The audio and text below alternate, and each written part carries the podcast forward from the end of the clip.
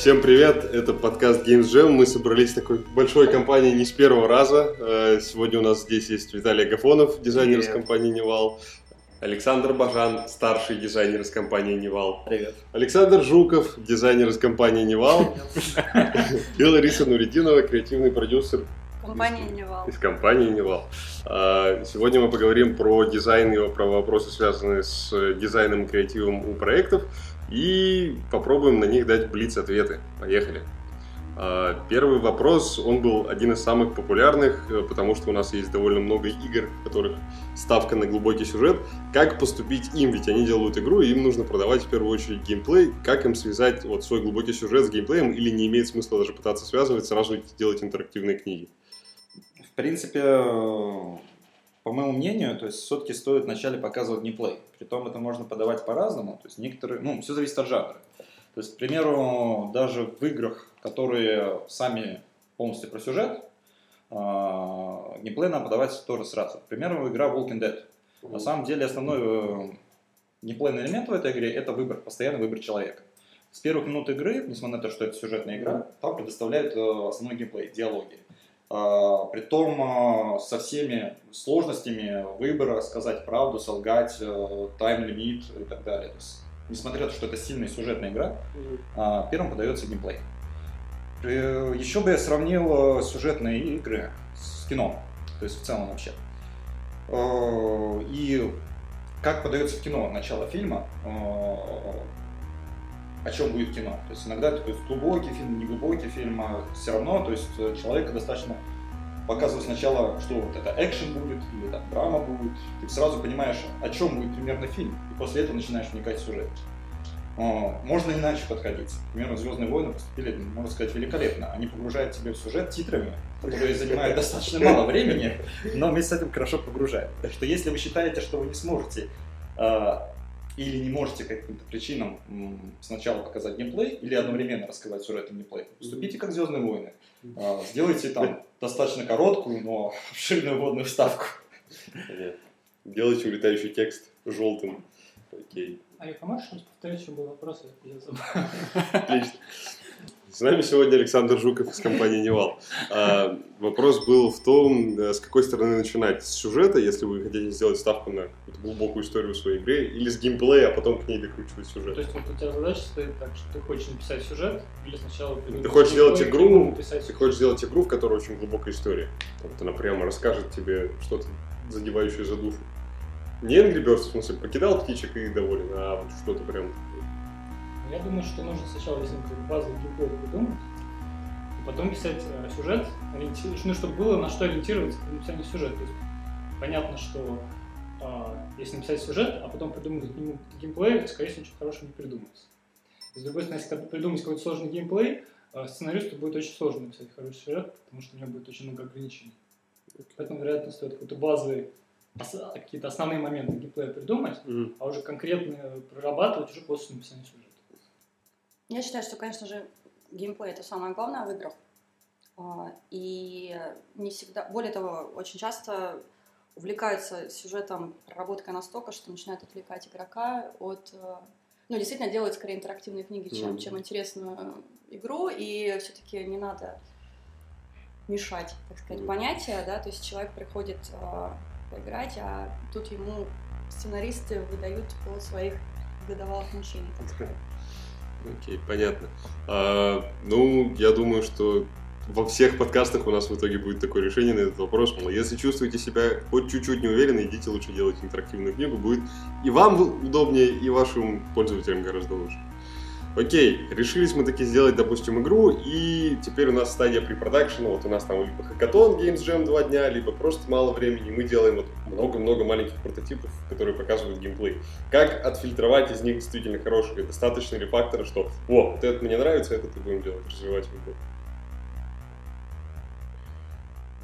Давайте. Прототипы должны показывать геймплей. Вот тут, э, когда вы придумываете игру, вы придумываете ее про какой-то там, так сказать, базовый геймплей. Это, те прототипы, которые вы хотите показать, они должны показывать именно этот базовый геймплей.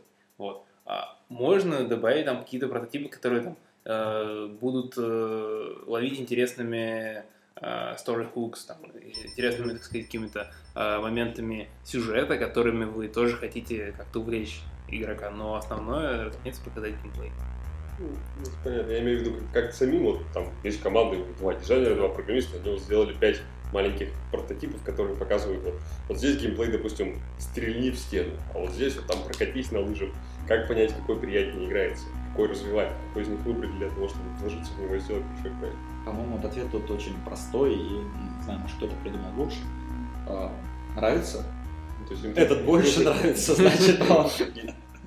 Средняя интуитивная всей команды. А, Ну, в целом, да, конечно, ну, лю- люди, которые, соответственно, делают прототип и его проверяют, они дают там скидку на целевую аудиторию или что-то там еще, то есть э, пытаются то есть, сделать прототип именно а, непосредственно так, чтобы он был как можно больше похож на то, что получится в конце. То есть, ну, к примеру, там, не знаю, там, для пошаговой игры какой-нибудь достаточно ручки бумагу, два человека, и все, там, а, сели, там, прототип у нас, как бы, там написано отдельное правило, и мы тут играем, как бы. А, для там более там real-time какой-нибудь экшена там или э, стратегии, то есть там придется уже что-то делать а, и проверять его. Но основная вещь, это на самом деле в первую очередь самому дизайнеру или тем людям, которые делают, нравится это или нет. Притом а, должен такой акцент поставить на самом деле. Не должно быть такой темы, мне это не нравится, но это круто, потому что когда мы доработаем, это будет круто. Прототип уже в базе своей, ручка, бумажка, два человека, а, должен быть интересно и, и нравиться человеку, который делает. Иначе это ум- уже не то, то есть в каком-то смысле. Не бывает такого, что изначально вот как-то вообще то есть, м, прототип ни о чем, а потом получится великолепная игра. Э, Едем дальше. С Ну, еще, прототип. еще маленький комментарий.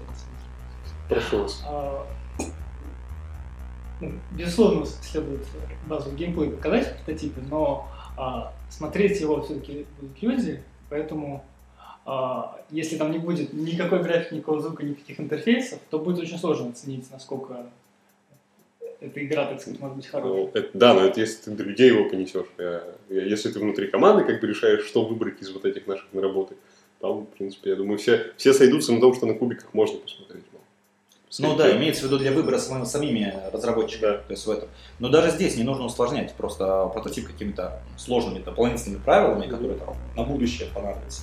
А, здесь больше, то есть самое необходимое, то есть взять и понимаешь, что там, да, здесь вот там, не знаю, в местах там где-то будет какое-то мини-сражение, которое сейчас там не задизайнено, можно просто кидать кубики. Ты понимаешь, что здесь то, человек там испытывает какие-то эмоции во время сражения. Часто это элемент удачи. Хорошо симулировать кубиками. Вперед. Окей. Собирайте много маленьких, играйте на бумаге с ручкой, не заморачивайтесь, пока не найдете свой хороший геймплей.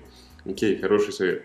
А откуда можно взять базовые идеи, если вот вдруг собралась команда, много игр у нас вышло из настолок, много игр вышло из карточных игр и так далее. Какие есть еще источники известные, откуда можно поискать что-то интересное, какие-то интересные механики?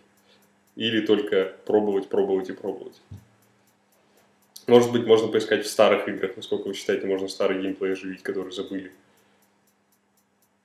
В целом, было очень много разного рода экспериментов, которые доказали, что любой креативный человек, что бы он ни придумывал, он на самом деле придумывает из того, что видит. Притом в основном из того, что он видел за последнее время. День, два.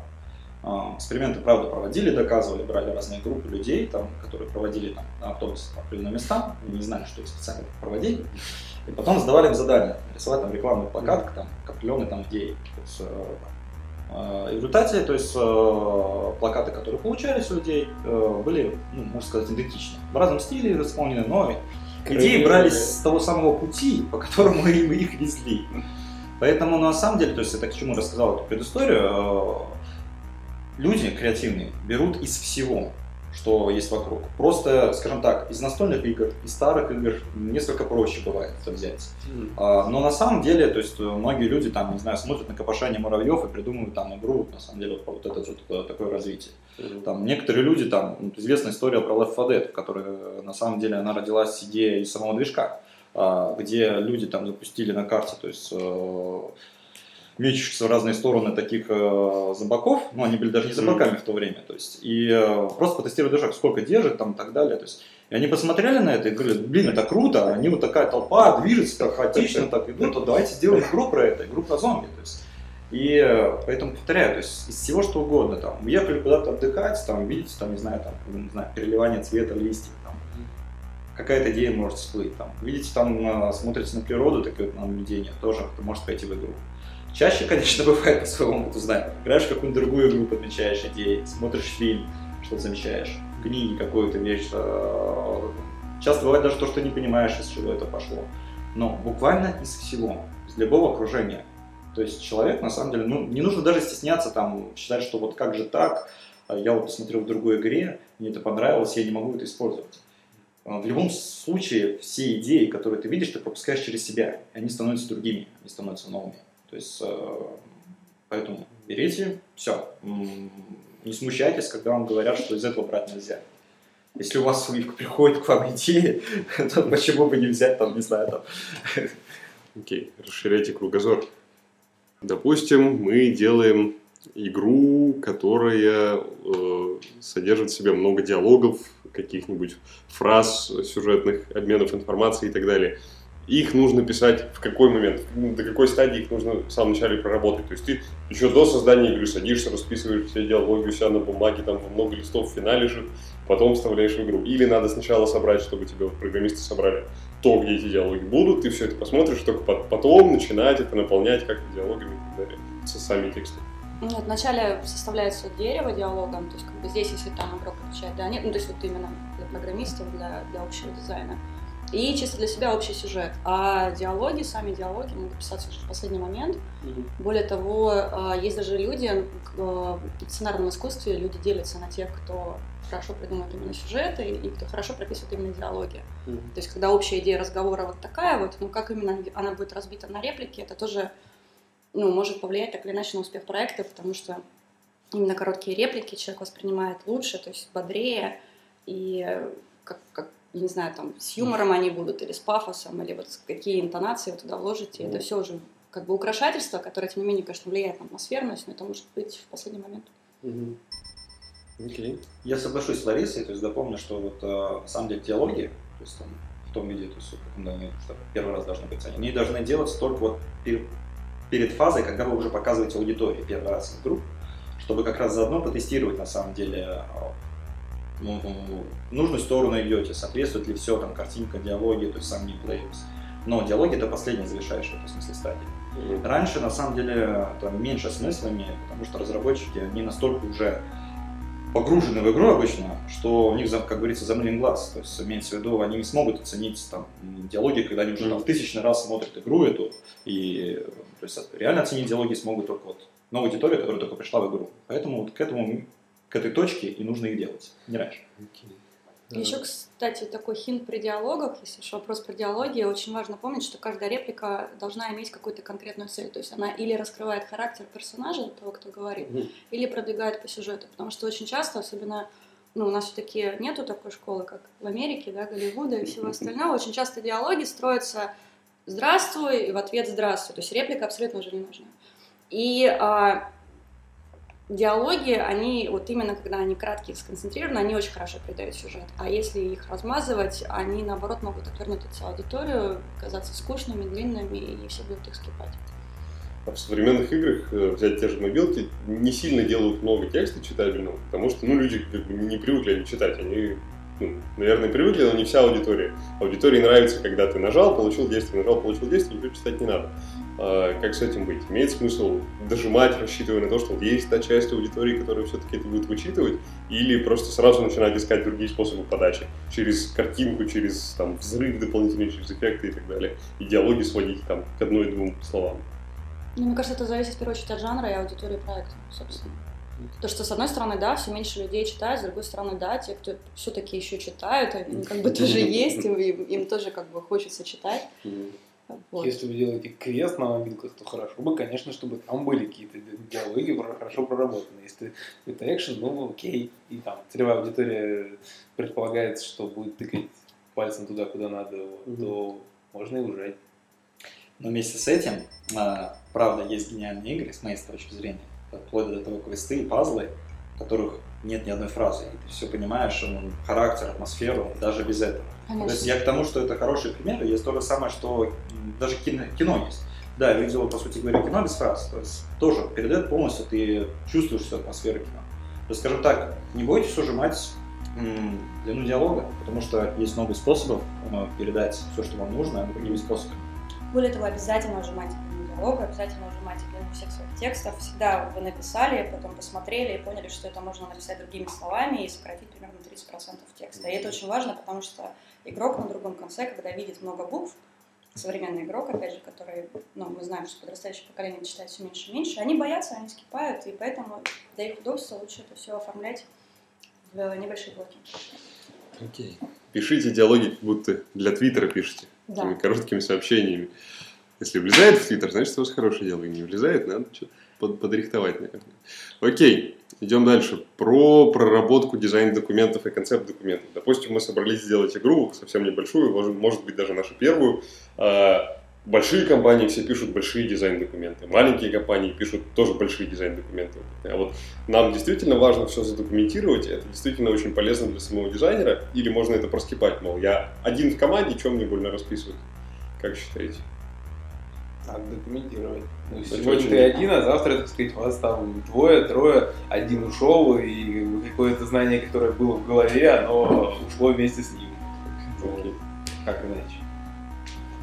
Ну, как бы, в целом Виталий прав, то есть это полезно и важно, то есть, но то соглашусь с тем, что сильно очень зависит от размеров команды. А, Скажем так, при команде там 3-5 человек, э, правда, видение проекта, оно передается там больше устно и характером передается. То есть есть какой-то лидер обычно, который доносит, и все говорят, да, да, да, я хочу тоже, я это, там. или там кто говорит, нет, давай другое, сразу обсуждение, и все сразу понимают, что хотят. То есть, скажем так, во всех изменениях в проекте участвуют все люди. А, Поэтому на самом деле часто бывает то, что даже нет уникальных знаний, потому что команда настолько маленькая, что все поработали со всем. То есть в целом, бывает даже такое.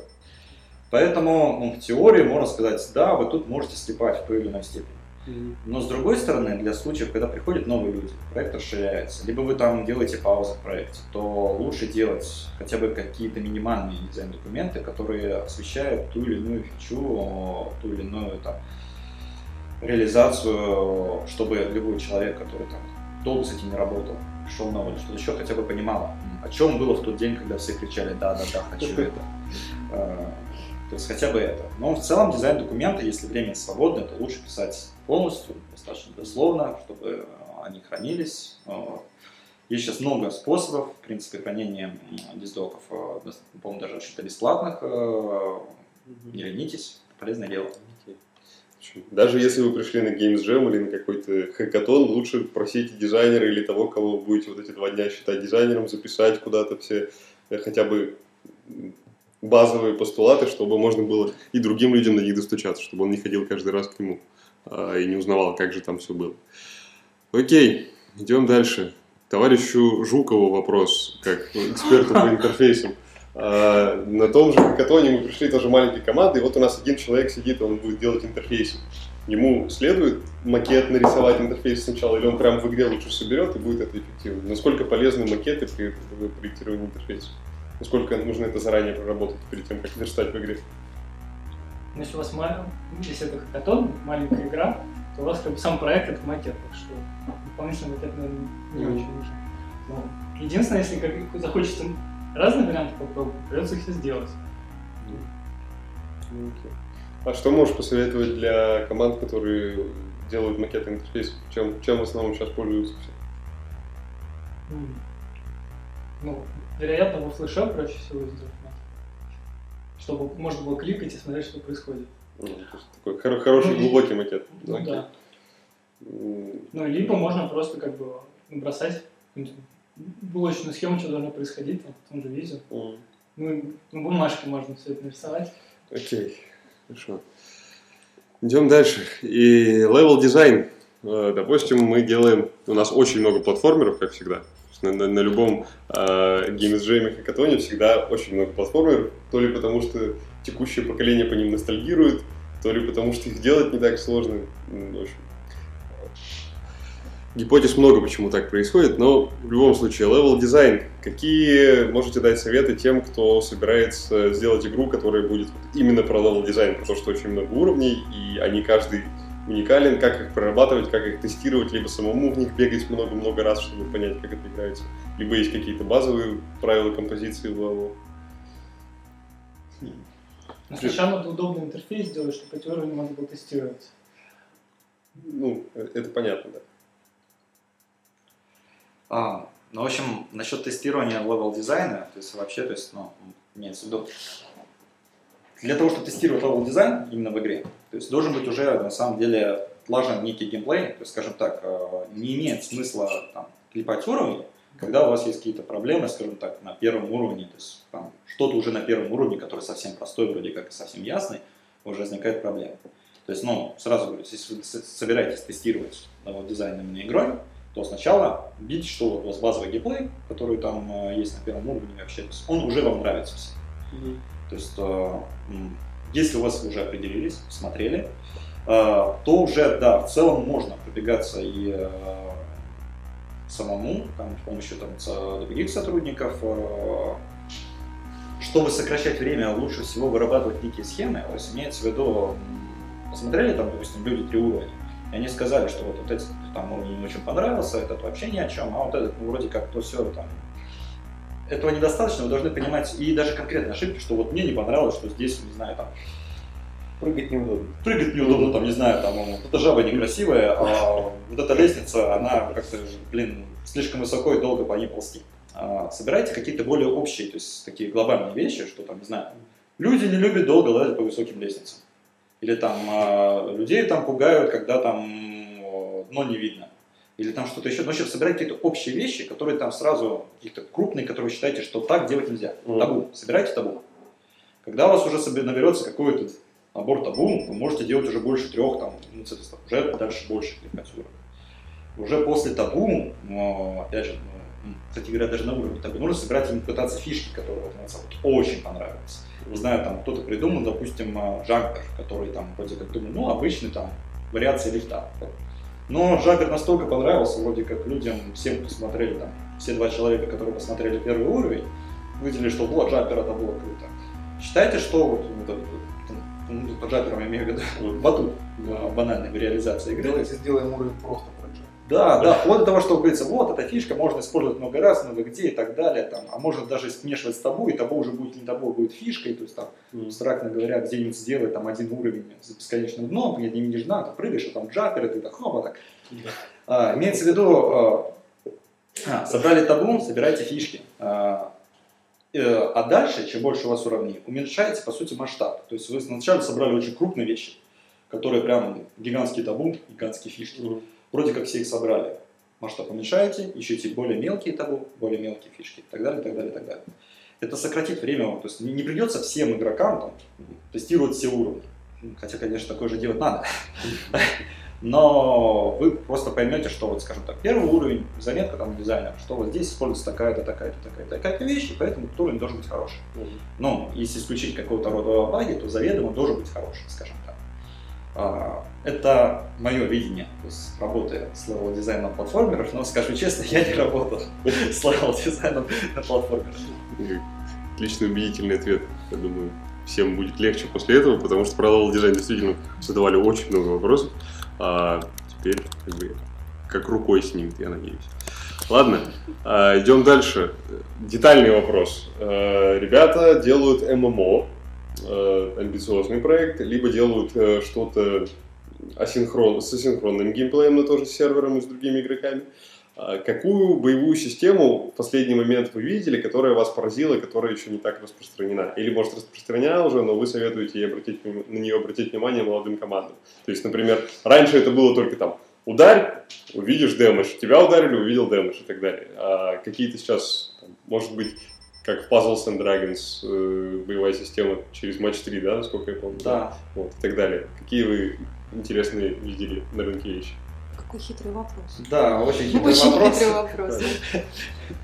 Все, что правда очень нравится, я бы хотел когда-нибудь повязать сам в той или иной степени. Ищите сами, друзья, едем дальше. Окей, ну я думаю, в самой подаче вопроса было понятно, что классической боевой системе сейчас в маленькой команде ММО сделать будет очень сложно. И со синхронным геймплеем, если идти тоже в классическую боевую систему, будет довольно сложно. А боевая система, она, как правило, и привлекает аудиторию в вашу игру, если она рассчитана на massive players. А, поэтому потратьте время, не скупитесь на то, чтобы найти, что же именно Сделайте свою фишку. да, да, что именно вас будет отличать от других, потому что то, как у других делать и неинтересно, и дорого, и еще на рынок на фиг выйдешь. Э, Окей, Э, еще к э, Саше Жукову про интерфейс вопрос. Как можно маленькой команде потестировать, что интерфейс удобен? Глаз замыливается у самого, кто делает интерфейс 100%, особенно на Games Jam на хакатоне, потому что как бы ты один раз бы ты понял, что кнопка неудобно расположена, а в остальные разы ты уже запомнил, что она там, и, и ладно. Может быть, посоветую что-то ребятам почитать или смотреть какие-то заметки, сайты, в которых описаны базовые принципы юзабилити интерфейса. ну, если это хакатон, там особо нет времени смотреть. Ну, не рассматриваем именно хакатон, а рассматриваем, что вот ребята делают первый проект, у них еще нет опыта, э, когда им там, 100 тысяч игроков пишет, у вас кнопка, там ее невозможно нажать вообще. Ну, показать, По самый это способ показать человеку, да, вот дать играть человек, который вообще Ни разу ничего не знал, не видел. А еще лучше даже не играл в подобное. Да, бабушке Не- там не играл, показать. Я только хотела сказать, что лучше всего давать девочкам, ну, в смысле, Да, позовите маму, сестру. маму, сестру, девушку. Бабушку. Бабушку лучше не стоит, Женщине бабушка уже будет не совсем сразу. Ну, репрезентативна. бабушка будет, как бы, она вообще, скорее всего, отметет большую часть. Притом, есть, правда, хороший э, Нет, просто тест. Есть, правда, хороший простой тест на самом деле. Вы зовете человека, который, правда, не играл в ничто подобное, на- Вообще он, он садится. То есть, как бы, и старайтесь, называется, он говорится, ты должен просто играть. Называется, сделай мне приятное, потом конфету дам. Ты должен просто играть и говорить все, что тебе там непонятно, не нравится и так далее.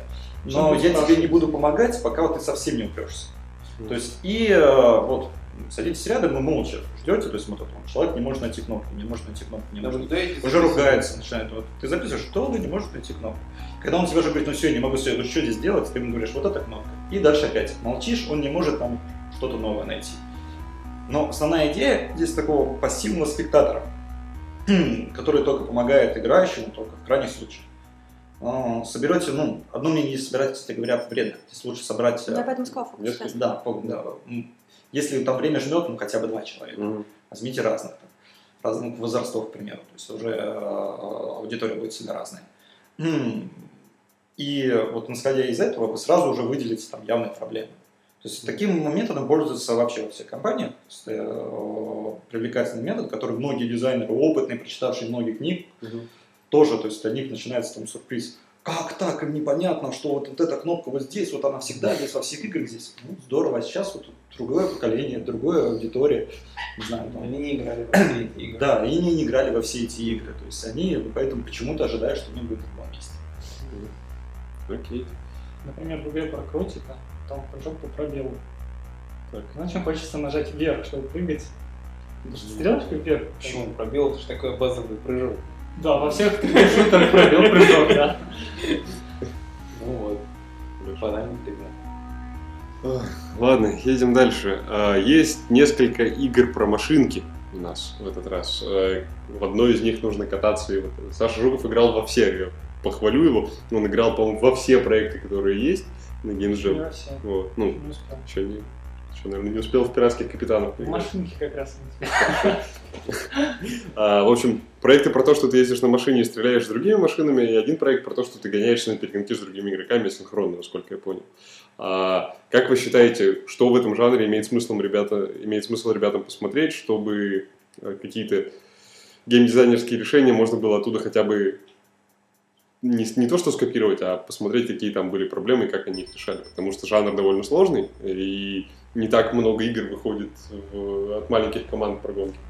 Есть либо очень хардкорные, типа Гран Туризма, либо есть совсем уже детские какие-то, где там катаются машинки. А вот таких я немного знаю игр, которые что-то веселое, быстренькое, там в метро поиграть про машинки. Есть куча старых клевых игр по машинке. Да нет, в принципе, есть и на iPad и так далее. что достаточно много там э, игр, то есть очень так, ну, смотрите фильтры, там, по-моему, даже Car Simulator с, э, вынесен в основной. А, м, По разнообразию, ну, скажем так, э, гонки на самом деле сами по себе, если все убрать лишнее, это достаточно монотонный, нудный вид игры. То есть у тебя дорога, которая там, ну, там иногда бывает резкие изгибы, боже.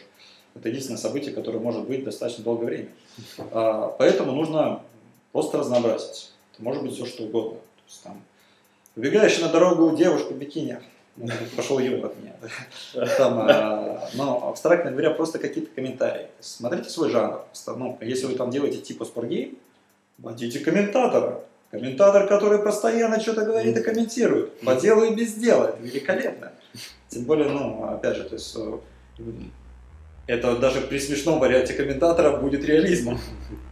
Ну, вариант такой простой. Э, В целом, если у вас, э, ну, вообще, игра достаточно монотонная, опять же, то есть ачивки, как можно больше ачивок.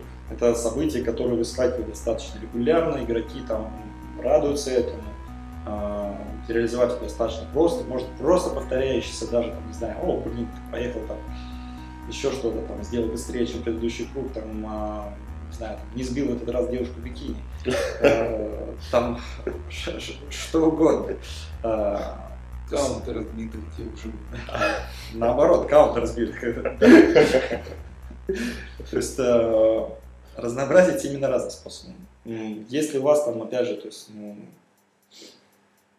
опять же, игра ну, бывает, ну, можно опять же слово о такой что давать. Игра про визуал. Потом визуал я говорю не то, что делать крутую графику а Гран Туризма. То есть просто на самом деле вы считаете, что вот основное впечатление, то, что происходит на экране, вот именно действие.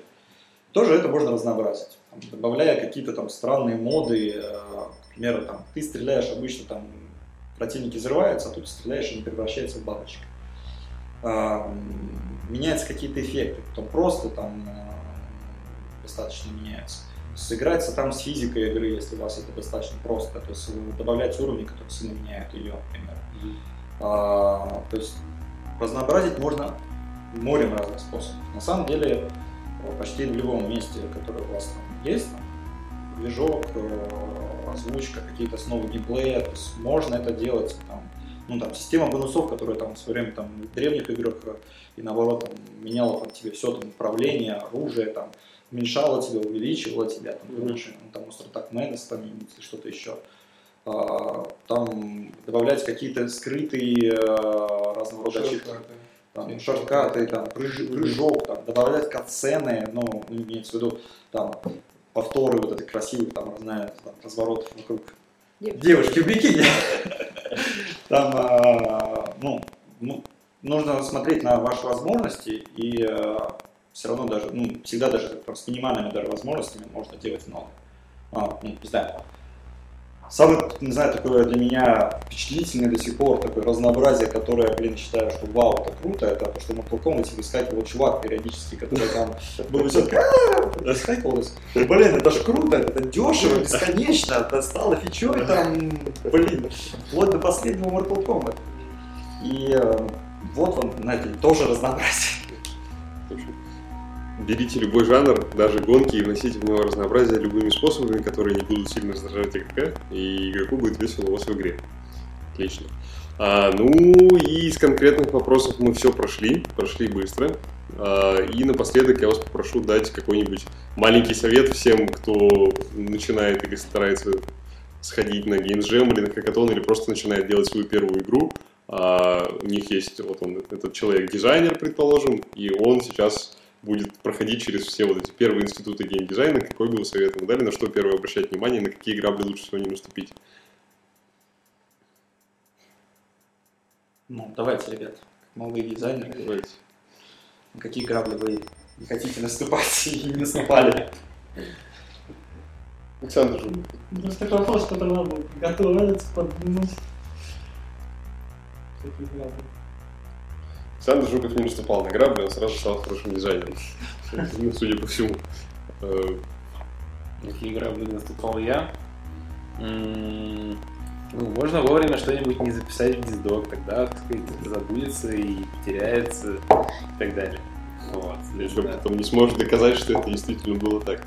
Да, и потом, так сказать, доказываешь, что это должно быть так, а не иначе. А, Что еще? Ну да, опять же, повторение одного из предыдущих вопросов. Диздоки надо писать, иначе нужно просто, даже если там 4 человека в команде, нужно всем все рассказывать друг другу. То есть ты берешь каждого, ты берешь человека номер один, он рассказывает трем другим, во всех подробностях, потом следующий и так далее. А в этом смысле без дока то есть Будет нужно расшаривать Vision постоянно и в, и в деталях. И это как не очень. Окей. Ну, я скажу так. Вот любого нашего дизайнера, которого я беру, у него на самом деле по основе лежит две задачи. А, Две основных задачи. Первое это желание просто развиваться профессионально, яркое желание развиваться. И второе это называется, как называют, горящие глаза. Это то, что есть на самом деле только у молодых сотрудников. И на самом деле люди там опытные достаточно быстро выгорают в смысле. То есть задача как раз молодого сотрудника, который пришел там, в игры делать игры, тем более дизайнера, у него не потерять эти горящие глаза. Чем дольше он их не потеряет, становясь все больше и больше профессионалом, тем лучше. Потому что, как по факту, когда-нибудь вы выиграете, вы при этом станете офигительно опытным дизайнером, у вас будет уважение, но для вас это станет просто работа. Старайтесь сохранить именно горящие глаза. Я очень рад, когда вижу, что человек сохраняет, они у него есть, он там о чем-то то есть, там ну, делает, видно, что, блин, вау, смотришь на него, иногда даже. Окей, отличный совет. Ну, вопрос? а, Что делать, если игра будет вступать? тренируйте память. Да. А, Ну, тогда я скажу всем ребятам спасибо за то, что они нашли время, поговорили. Был очень интересный подкаст. Я думаю, дизайнеры молодые будут просто в восторге, потому что много деталей было и конкретных. А, И я желаю всем удачи. Пока. Пока. Пока. Пока.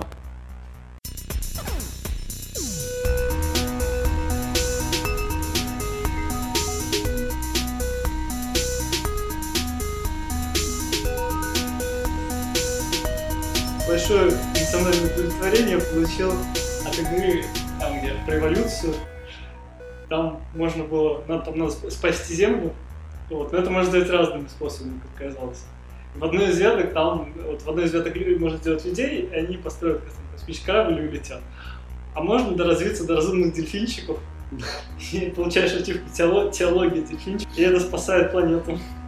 Сегодня вы прожили день не зря, мы вырастили планету с теологией дельфинов. Да, теология дельфинов выбил.